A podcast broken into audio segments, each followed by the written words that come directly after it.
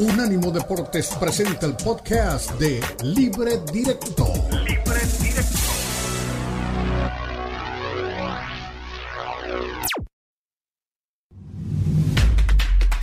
Unánimo Deportes presenta Libre Directo. Libre Directo.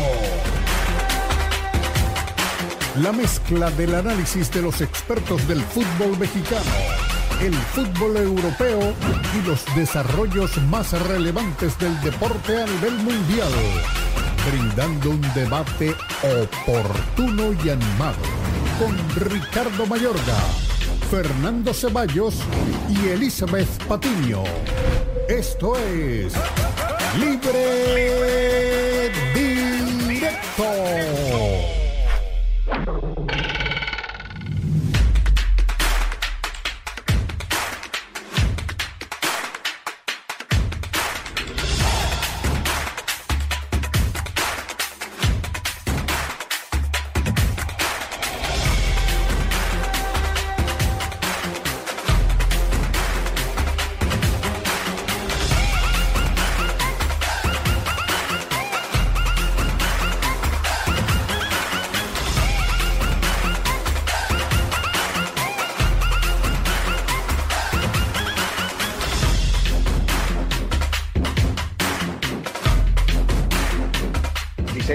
Campeonato Mundial de Fútbol Territorio Catarí, Campeonato del 2022. Muchas noticias, está jugando a esta hora el Brasil frente a Corea del Sur, más ya le voy a contar. Bueno, no sobra decirle que va ganando Brasil 4-0 y que está dando baile de samba en la cancha del 974. Pero antes, la noticia con la que amanecimos en el día de hoy se llama Cristiano Ronaldo una publicación española de Diario Marca lo anticipaba y diciendo, ahí está la foto ya con el nuevo uniforme del Al Nassr. En ese equipo juega David Ospina, que recientemente dejó el Napoli también para ir justamente al fútbol árabe.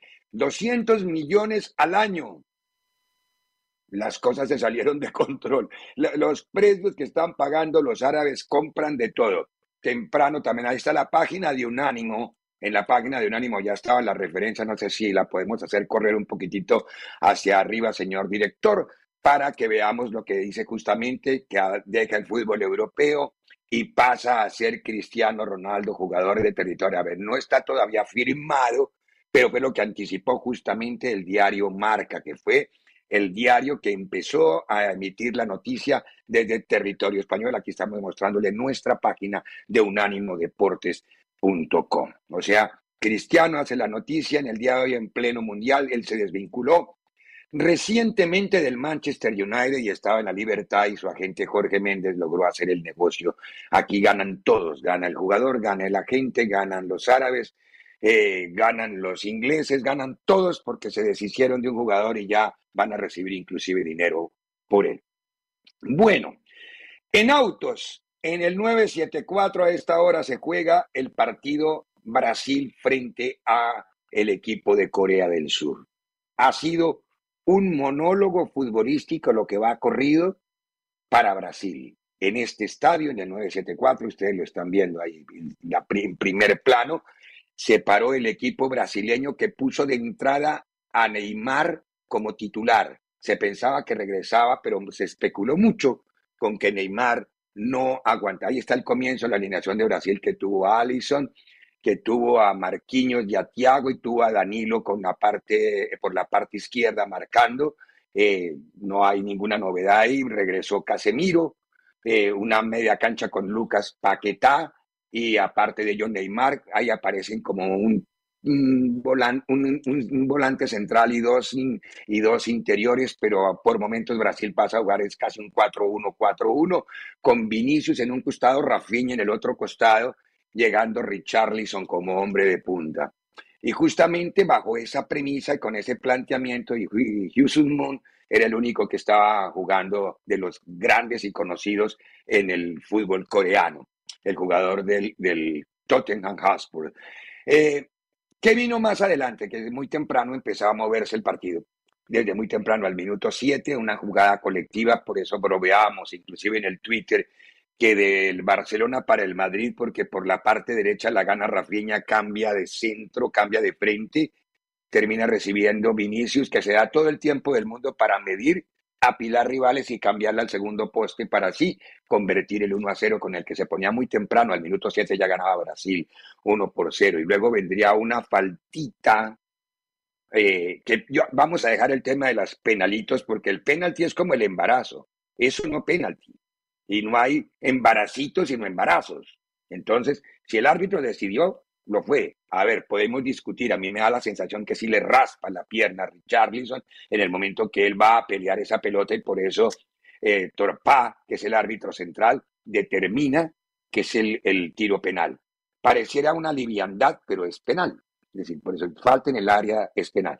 Lo ejecuta Neymar, engaña y 2 a 0. Y de ahí para adelante vendría ya la poesía hecha fútbol porque aparece Richarlison, ojo, que no es sobrando a nadie, es una jugada de recurso, un balón que brincaba sobre su cabeza, terminó haciéndole cuatro toques, bajando, haciendo un quinto, apoyándose, aparece Tiago en la jugada como poste después de dos servicios y Richarlison en la cara del arquero termina por poner el 3 a 0. Y más adelante Paquetá a un notable servicio de Vinicius Flotado pondría el 4 a 0 y así terminó la primera mitad. Se están jugando los primeros segundos del segundo tiempo y Brasil todavía mantiene el resultado. Bueno, tampoco podemos pretender que en 40 segundos ya el marcador se mueva, pero este resultado hasta ahora lo que nos demuestra es que Brasil es infinitamente superior, que es el baile más grande que se ha visto hasta ahora del campeonato del mundo y que con base en ello se ha ido desarrollando el partido hasta ahora. No sé si tenemos algunas fotografías. No, el baile, no dije el marcador, el baile, baile, baile. El marcador más abultado ha sido el 7 a 0 a, Costa Rica de España, pero el fútbol que ha jugado Brasil es de PlayStation. Aquí estuvo a punto de anotar, o anotó, o qué pasó, que estoy mirando. No, no, no, no.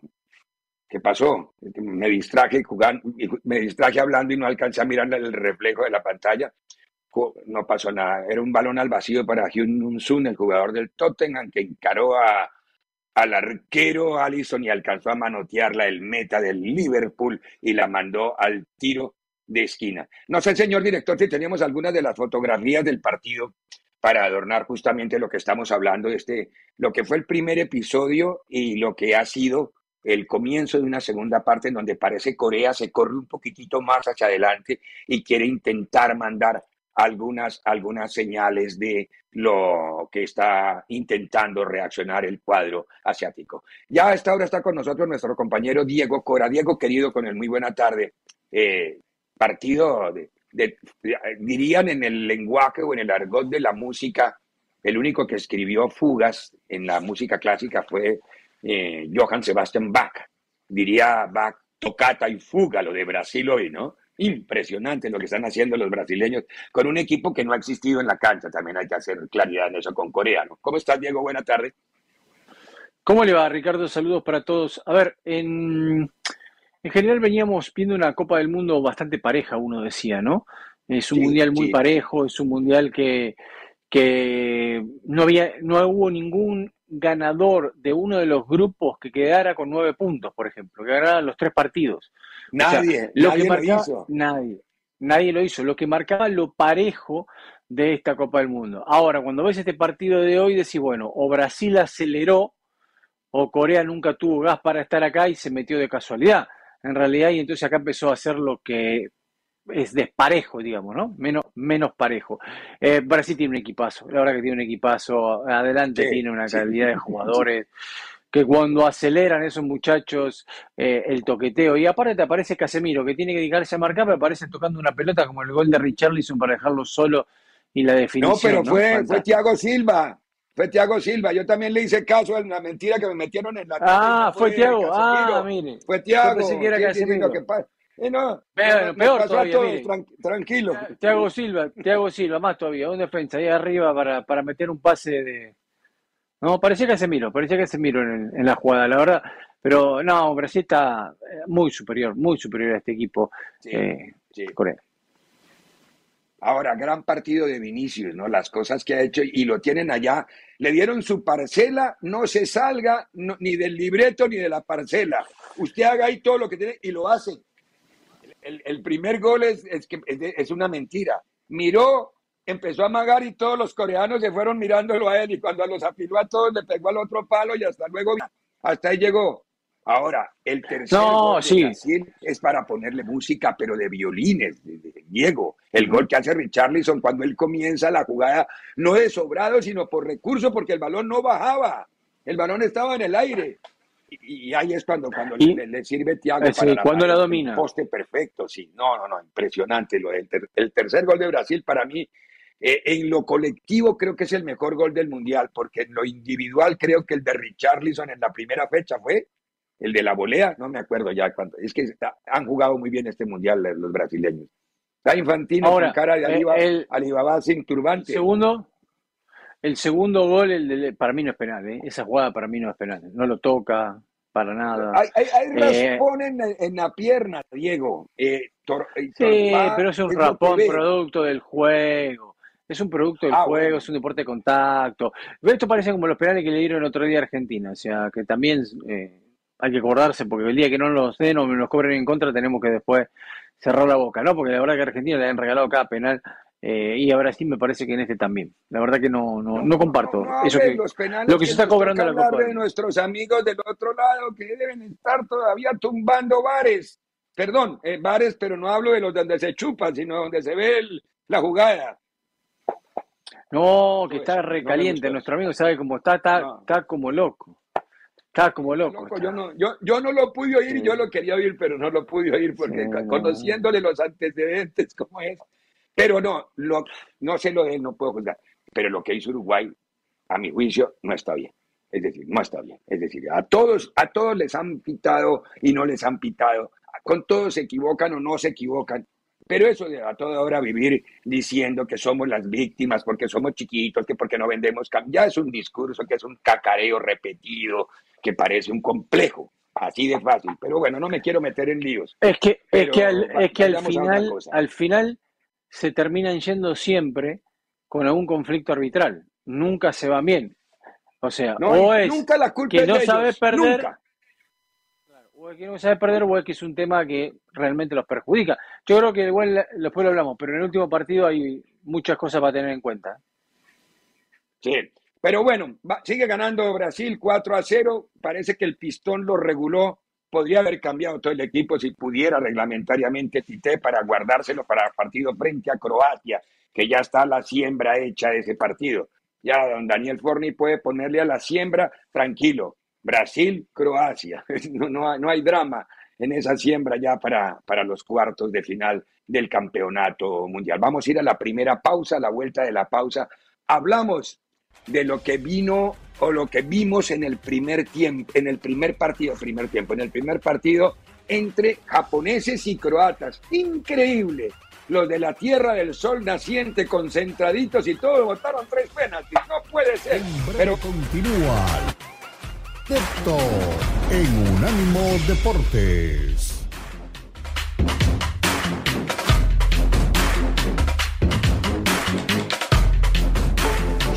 a nuestro newsletter en unánimodeportes.com. Recibirás información y análisis únicos cada semana.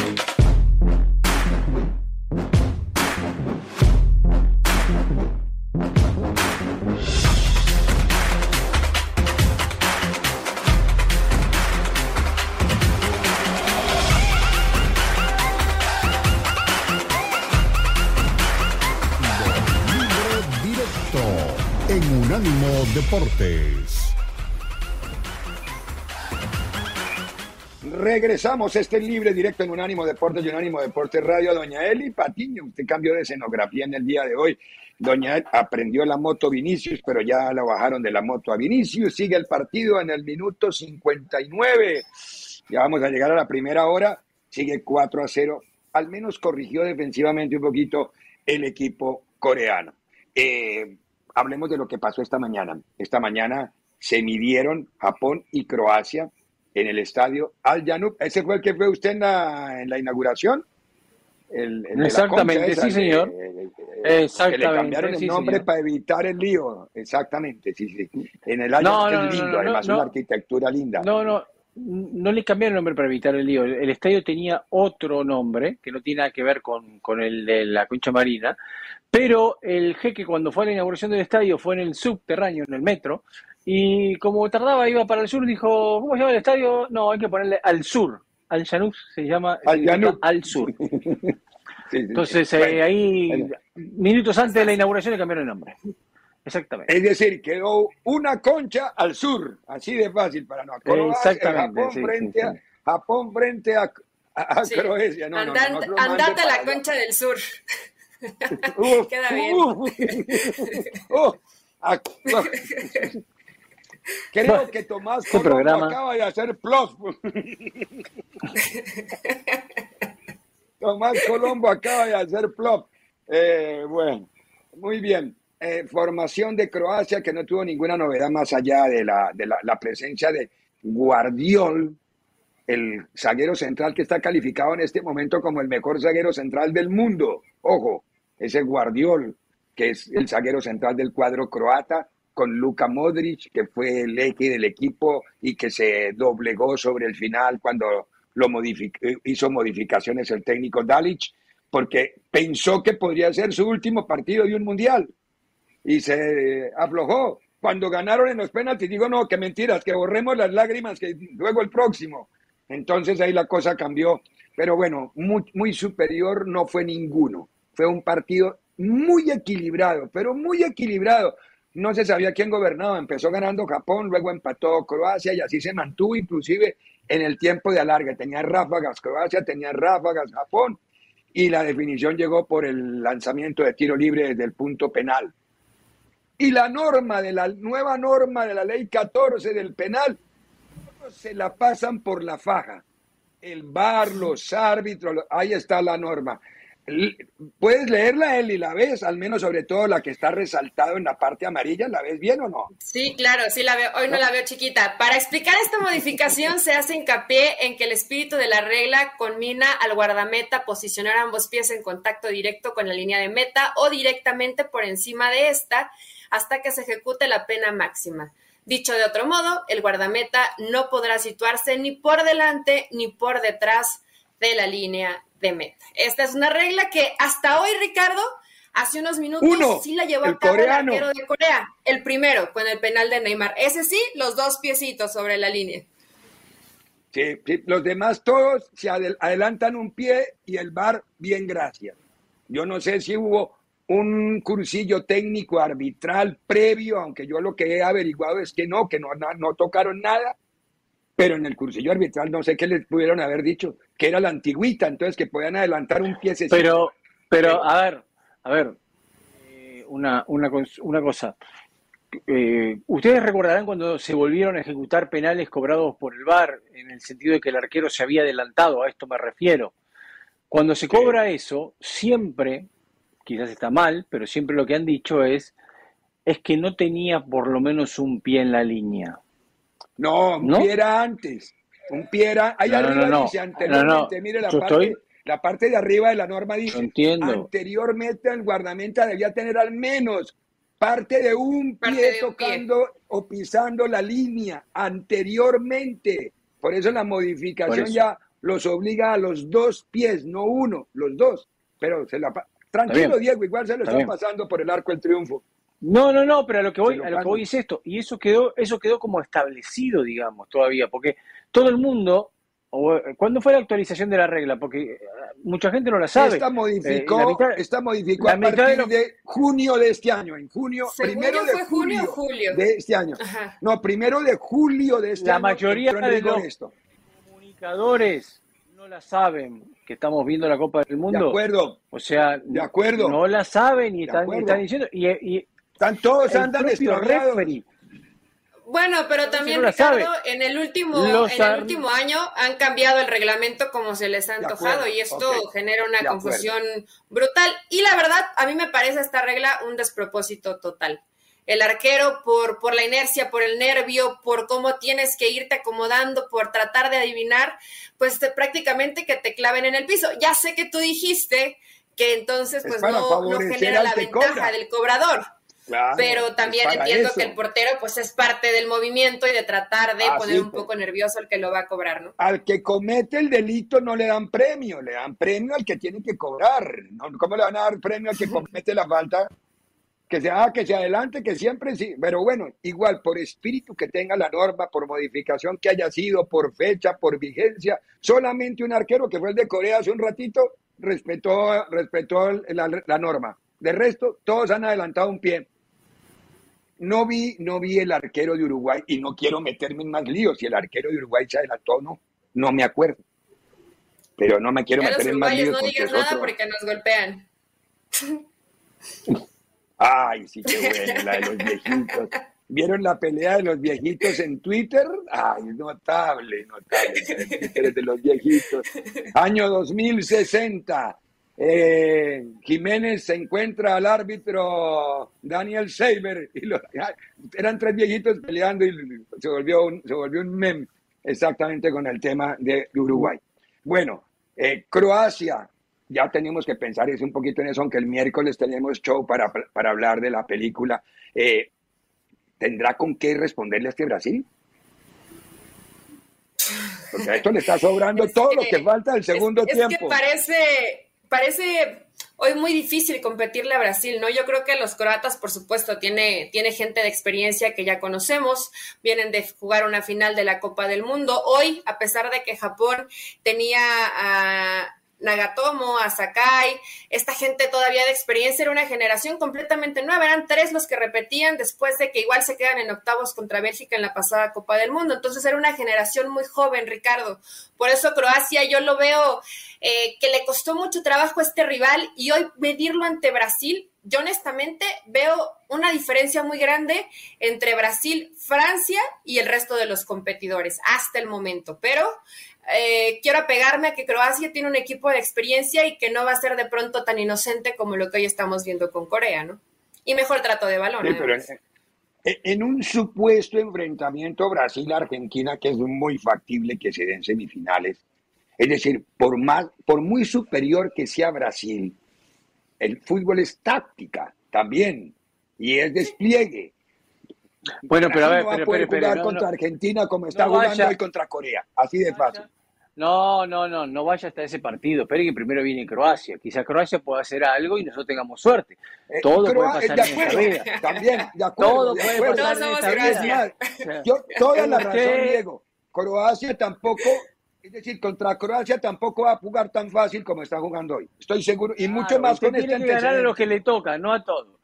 A ver, yo creo que el, esquema de Tite de ser tan ofensivo, con un volante solo de contención y después cinco delanteros, ya lo probó en otros partidos cuando lo metió a Fred, es el que se va a ver modificado para ese encuentro, para el encuentro con Croacia. No creo que salga de la misma manera. Eh, hay que ver quiénes son, quién es, mejor dicho, el volante, el delantero que sale, el delantero que él crucifica para poder meter un volante más. Pero que lo va a meter, seguro que lo va a meter, ¿eh? No sé ante Croacia, pero sí ante Argentina si le toca jugar contra Argentina. Yo no creo que ante Croacia modifique. Primero tienes que pasar a, Croacia, ¿no? Y nosotros Holanda. claro, y nosotros, y, bueno, y también Argentina primero tiene que pasar a Países Bajos, Diego. Claro, exacto. Ojo que Holanda comenzó, Holanda vino de menos a más. Los dos primeros partidos un mugre, el tercero regular le dio por encontrar el fútbol frente a Estados Unidos, pero y tampoco es que lo haya rebasado a Estados Unidos muchísimo, pero ahí encontró mejor. yo creo que después, después, después yo, yo, le voy a decir una cosa con respecto a eso de Estados Unidos, y, eso tiene que ver con Estados Unidos, con Corea, con Japón, con todas estas selecciones que, que emparejaron la ronda de grupos, pero que al momento de la verdad, de la verdad, verdad, ese emparejamiento eh, ya no es real, es ficticio. La historia les juega un poco en contra, pero, pero no crea que siempre se da así. Acuérdese de Corea del Sur en, en el 2002. No, no, no. Ah, no bueno. Claro, con No, una mundial más ayudita, arreglado una que ese para que, ahí. para que Corea, para que Corea esté de- No, no. Sí, no, no. ¿Y ya cuántos años también? Bueno, Diez. tenemos que ir a la pausa. A la, a la vuelta vamos a analizar qué dejó Francia, qué dejó Inglaterra y qué podremos ver en ese partido, porque fueron dos partidos también muy importantes. Y a ver, ojo con Inglaterra, que hay calladito, calladito, también ha ido mejorando su fútbol y tiene una delantera que agárrate, Catalina. Vamos y volvemos. En breve continúa Libre Directo en Unánimo Deportes.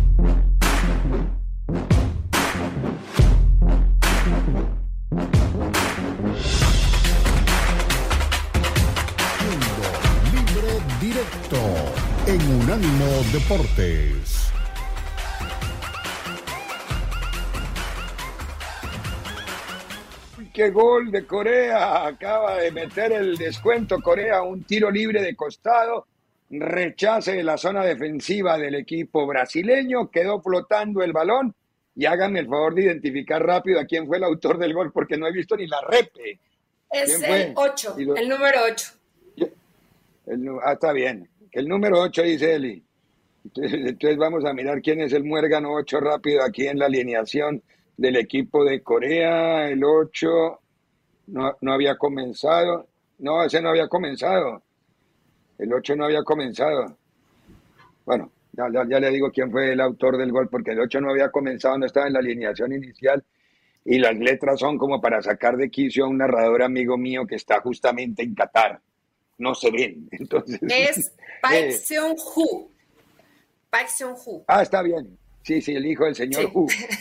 El, el hijo del señor Hu. Acaba de hacer, el señor Hu acaba de hacer. Jugo de pasión de fruta. que- La traducción en español.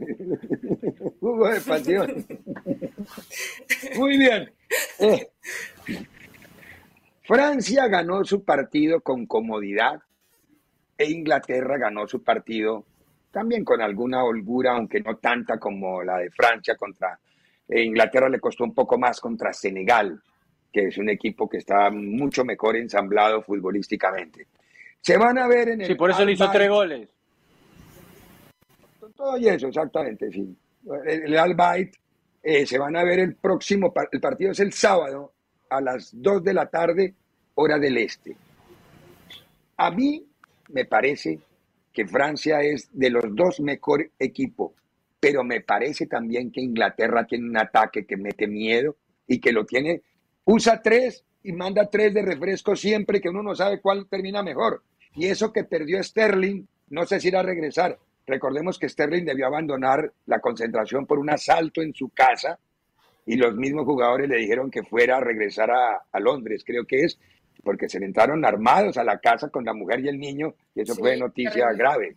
Y tu- tuvo que ir inmediatamente a ponerse al frente del Ah, tema en su casa en dijo, Inglaterra. vaya, vaya y arréglelo.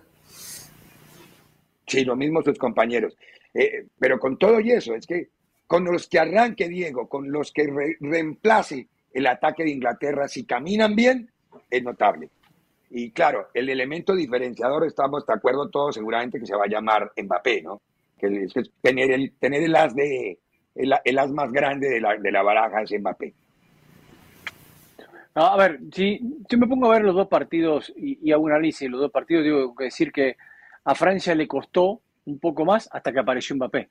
Porque es Mbappé el Sí, que de destraba un partido que estaba un poco complicado, pero sabíamos que era superior Francia a Polonia y que lo iba a ganar de igual manera. Eh, Aunque Polonia, perdóname, Diego, jugó su mejor partido. Para mí, Polonia, si, Polonia juega así contra México, exprime a México, pero se respetaron tanto Polonia y México que tenían dando un, un mamarracho. Pero dale, Dieguito, perdón. Ahora, el, el, el 2 a 0, o sea, el primer gol de Mbappé es un lujo. La verdad que esa definición le pega fuerte, es un golazo. Y está marcando la diferencia, hoy están marcando la diferencia estos grandes jugadores, ¿no? Lo vemos en Brasil, esos grandes delanteros que tiene, lo vemos con Francia, con Mbappé, hasta Giroud está haciendo goles en este mundial que Ricardo se quejaba, mire, está haciendo goles en, esta Copa del Mundo. Y usted hablaba, y usted hablaba de delantero. Y yo digo que, a ver, partido puede ser parejo si se, si se atacan de un lado al otro dos, pero eso no va a pasar. Y atrás juega Maguire, ¿vio? Y Maguire frente a Mbappé me parece que no, no tiene mucha, mucha opción, claro. Creo que no tiene mucha opción. No, yo veo a Francia como favorito. No me quiero meter ya en ese partido, pero me parece que este, este Francia es un candidato a, estar en semifinales o final nuevamente eh, de la Copa del Mundo porque solucionó los problemas que tenía internos. Eh, Mbappé está metido en el partido, está metido en el equipo eh, tiene un conjunto con Dembélé, con, bueno, tienen un montón de jugadores también. Y cuando el partido está trabado, aparecen estas figuras y te lo destraban enseguida. A la Argentina se lo destraba Messi como frente a México y a Francia se lo destraba Mbappé, ¿no? Eli, ¿con quién inclinas la balanza a tu gusto, Francia o Inglaterra? Mira, son equipos eh, tal vez de posesiones por momentos un poquito más largas Inglaterra, pero son muy dinámicos, son de transiciones rápidas los dos y tienen gente veloz arriba. Pero para mí, eh, creo que el jugador más determinante para su selección está siendo hoy Mbappé. Hoy es el jugador que sí te marca una diferencia brutal del resto, eh, que el mismo Neymar con Brasil, que el mismo Messi con Argentina. Yo sí veo hoy Mbappé eh, totalmente determinante, con una madurez distinta. Eh, se hablaba de ciertas situaciones que de pronto Mbappé no es un jugador fácil de llevar y los ves bien metidos con el grupo y van y celebran cada paso que van dando importante dentro de la Copa del Mundo. Yo hoy veo a Francia una selección muy poderosa y lo que dice Diego, ¿no? Esa debilidad de pronto en la defensa de Inglaterra que te puede costar caro cuando tienes esa clase de jugadores tan rápidos y tan técnicos como lo tiene Francia con Mbappé, ¿no? Entonces, ligeramente inclinada, ¿eh? Tampoco creo que Francia le vaya a pasar por encima. Un, un 60-40 en este partido lo veo para Francia.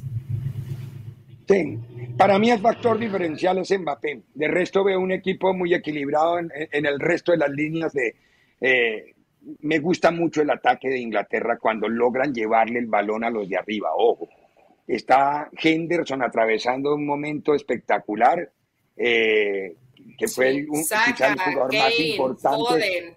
Eh, no, no, no, es que, es que tienen, tienen Grealish. Ahora, Ricardo. Kane. sí, Grealish es un jugadorazo, pero tiene, tiene una barra de hielo en el pecho. Eh, ya, ya, es, eso es muy, muy argentino, meterle a los demás hielo en el pecho, ¿no? Está bien. exactamente, exactamente. Por eso Guardiola los enteros no la pone nunca. Eh, una, una, una cosa, eh, en este mundial, en este mundial, el verdadero mundial que antes arrancaba en octavos, va a arrancar recién en cuartos, ¿eh? Va a arrancar recién en cuartos. Por los ausentes que hay, por lo que pasó, por los eliminados en zona de grupo, por lo que cada uno quiera octavos la diferencia que está viendo. Porque Usted está diciendo esto porque se, porque se colaron, exacto, Australia, Corea y, Japón. Son tres que no estaban esperando. Argentina, Argentina, terminó, terminó pidiendo tiempo contra Australia. Pero, pero, déjeme terminar. Argentina terminó pidiendo tiempo con Australia porque Australia se encuentra con un gol de rebote y se mete en el partido a partir de ahí. Pero mire, gana Inglaterra 3 a 0 gana Francia 3. Argentina podía haber ganado 3 o 4 a 0 tranquilamente. Brasil está, ¿cómo está? ¿Ya 4 o 5? ¿Cómo vamos todavía? ¿5? ¿Ya no? 4 1 todavía. 4 1. 4 1. O sea, ¿qué partido tuvo usted parejo de octavos realmente? Croacia, Croacia, Japón. Sí, creo que hoy el de Croacia, Japón. Pare, pare de contar. El verdadero mundial va a arrancar en cuartos. Sí, sí, a mí me parece, sí, pero es decir, yo no le quiero quitar mérito ni a Corea, ni a Japón, ni a Australia. Es decir, los demás pueden ser mejores, pero no entraron. Holanda le hizo tres a Estados Unidos. No le quito mérito. Lo que pasa es que cuando van a jugar estas instancias, donde realmente, como dicen en la jerga de, de las carreras de caballos, donde realmente se ven los pingos, donde vos ahí ves la calidad del jugador, hay una cuestión que es de calidad y otra que es un gesto emocional en el cual no tienen la ropa para participar porque están construyendo su historia de participar en estas instancias. Entonces todavía no tienen la Pero más historia que la que tiene Uruguay. y Uruguay se fue ya. Pero, pero- pero no estoy hablando de los que se fueron en zona de grupo. En zona de grupo se fue Alemania y tiene más historia, se fue Uruguay, se Sí. fue Bélgica, se fueron un montón. exacto. Italia no clasificó, no estoy hablando de eso. Te estoy hablando que a la hora de jugar octavo de final, un partido decisivo, donde es ese encuentro y nada más, te tiemblan las piernas. O vos viste al mismo Estados Unidos que fue a presionar a Gales, que fue a presionar a todo, que fue a presionar a todo el mundo frente a Holanda. ¿Viste claro, el mismo Estados empezó- Unidos? Se, se comió el Sí. gol de Pulisic de comienzo. Si ese gol cae, ¿Cuánto le duró? otra, ¿Cuánto le duró? No, y a los 10 Minuto. minutos ya iba perdiendo. Claro, cuando- 10 cuando ese- Holanda- eso es real. Y Holanda seguramente si hubiera estado Alemania, ataque.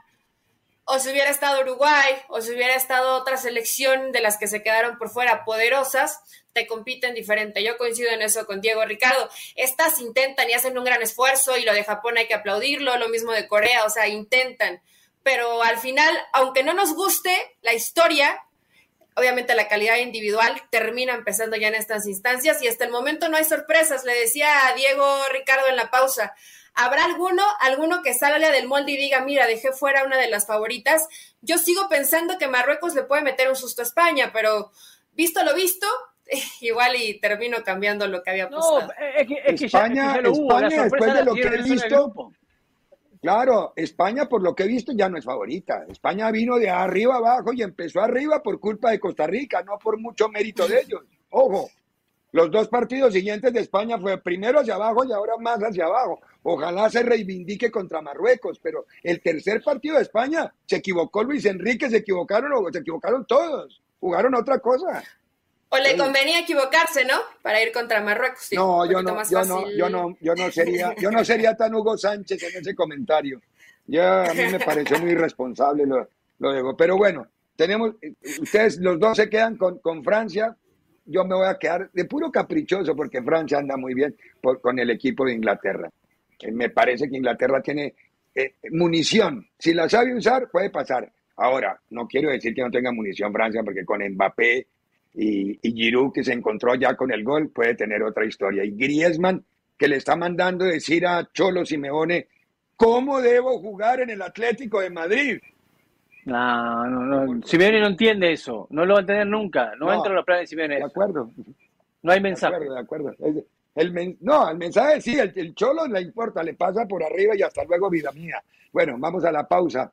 A la vuelta de la pausa nos vamos a meter con la salud de Pelé a ver cómo está y vamos a tener reacciones de Arsène Wenger, de Jürgen Klinsmann, inclusive videos de lo que está pasando en las afueras del hospital Albert Einstein. Pausa. En breve continúa Libre Directo en Unánimo Deportes.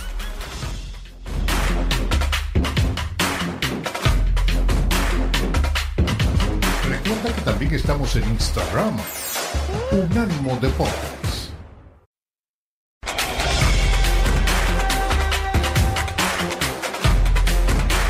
Libre Directo en Unánimo Deportes. Yes, I must say, overall, uh, would like first uh, to talk about Pelé. Debo decir que me gustaría decir que. Pelé era mi ídolo cuando era yo un niño. Habla we Arsène are all, Wenger y por uh, supuesto uh, todos uh, estamos not recibiendo la noticia de que no está muy bien. Le deseamos que se recupere rápido y que tenga mucha suerte. Hablé hoy con su agente, dijo que no era as tan pesimista como las noticias que nos llegan en este momento. Así que me sorprendió un poco. Quiero que Pelé esté bien. No dijo que va a volver al hospital, pero que, que no es que no vaya a volver al hospital, pero que no corre peligro. uh, Espero que tenga razón porque uh, lo ve todo uh, muy bien. Esperemos. Que salga bien. Sigue hablando Arsène Wenger. Eh, ahora Jürgen Klinsmann dice, Pelé está en nuestras oraciones, en nuestra memoria, se recupera lo más rápido posible y que esté con nosotros muchos um, años más. Lo conocí muchas veces o lo vi muchas veces en Sudamérica o en cualquier parte del mundo. La comunidad del fútbol generalmente se une en estos momentos, sabe que es una persona maravillosa y ha sido el más grande de todos. No hay duda de eso. Es Pelé eran las palabras de Jürgen Klinsmann, eh, hablando justamente, ahí estamos viendo para quienes nos están, nos tienen a través del streaming, para los que están a través de la radio, tenemos imágenes del hospital israelita Albert Einstein, que es el hospital en donde está Pelé. Solo voces de aliento, ¿no, Diego y, Eli? Sí, sí, solo voces de aliento y esperemos que salga todo bien, eh, que, que se recupere, ¿no? Sí, Qué fuerza para Pelé, no nos queda más que de todos lados desearle buena vibra, ¿no? Y esperemos que salga. Obviamente el diagnóstico pues es delicado, pero... Este fue el podcast de Libre Directo, una producción de Unánimo Deportes.